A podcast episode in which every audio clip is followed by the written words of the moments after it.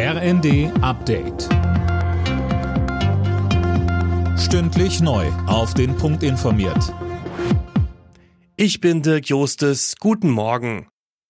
Heute treten verschiedene Maßnahmen der Ampelregierung in Kraft, um die Bürger bei den steigenden Energiekosten zu entlasten. Neben dem 9-Euro-Ticket gibt es unter anderem auch ein Energiegeld und einen Heizkostenzuschuss für Menschen mit geringem Einkommen. Außerdem soll ab heute der viel diskutierte Tankrabatt greifen.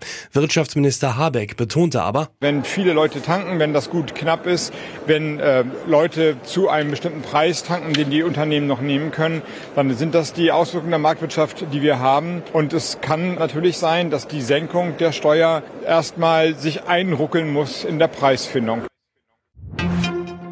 Im Bundestag liefern sich Regierung und Opposition heute einen Schlagabtausch. Die Generaldebatte steht an. Es dürfte vor allem um den Ukraine-Krieg und seine Folgen gehen. Dazu gehören auch die steigenden Preise, insbesondere bei der Energie. Wie können Hasskommentare im Netz besser strafrechtlich verfolgt werden? Unter anderem darum geht's ab heute bei der zweitägigen Justizministerkonferenz in Bayern. Hamburgs Justizsenatorin Gallina fordert einen bundesweit staatlichen Online-Dienst, über den Hasspostings an Behörden gemeldet werden können. Sie sagte, Das Internet war und ist kein rechtsfreier Raum. Das ist auch ganz wichtig. Es muss auch allen klar sein. Es macht keinen Unterschied, ob Sie eine Volksverhetzung oder eine Beleidigung im Internet begehen, in irgendeinem Social-Media-Account, oder ob Sie das beispielsweise im Supermarkt im direkten Gegenüber tun. Patientinnen und Patienten sollen sich auch weiterhin telefonisch krankschreiben lassen. Das fordert der Deutsche Hausärzteverband.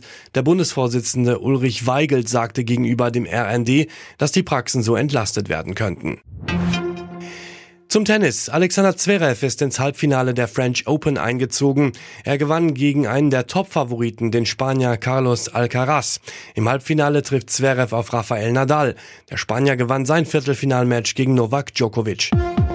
Alle Nachrichten auf rnd.de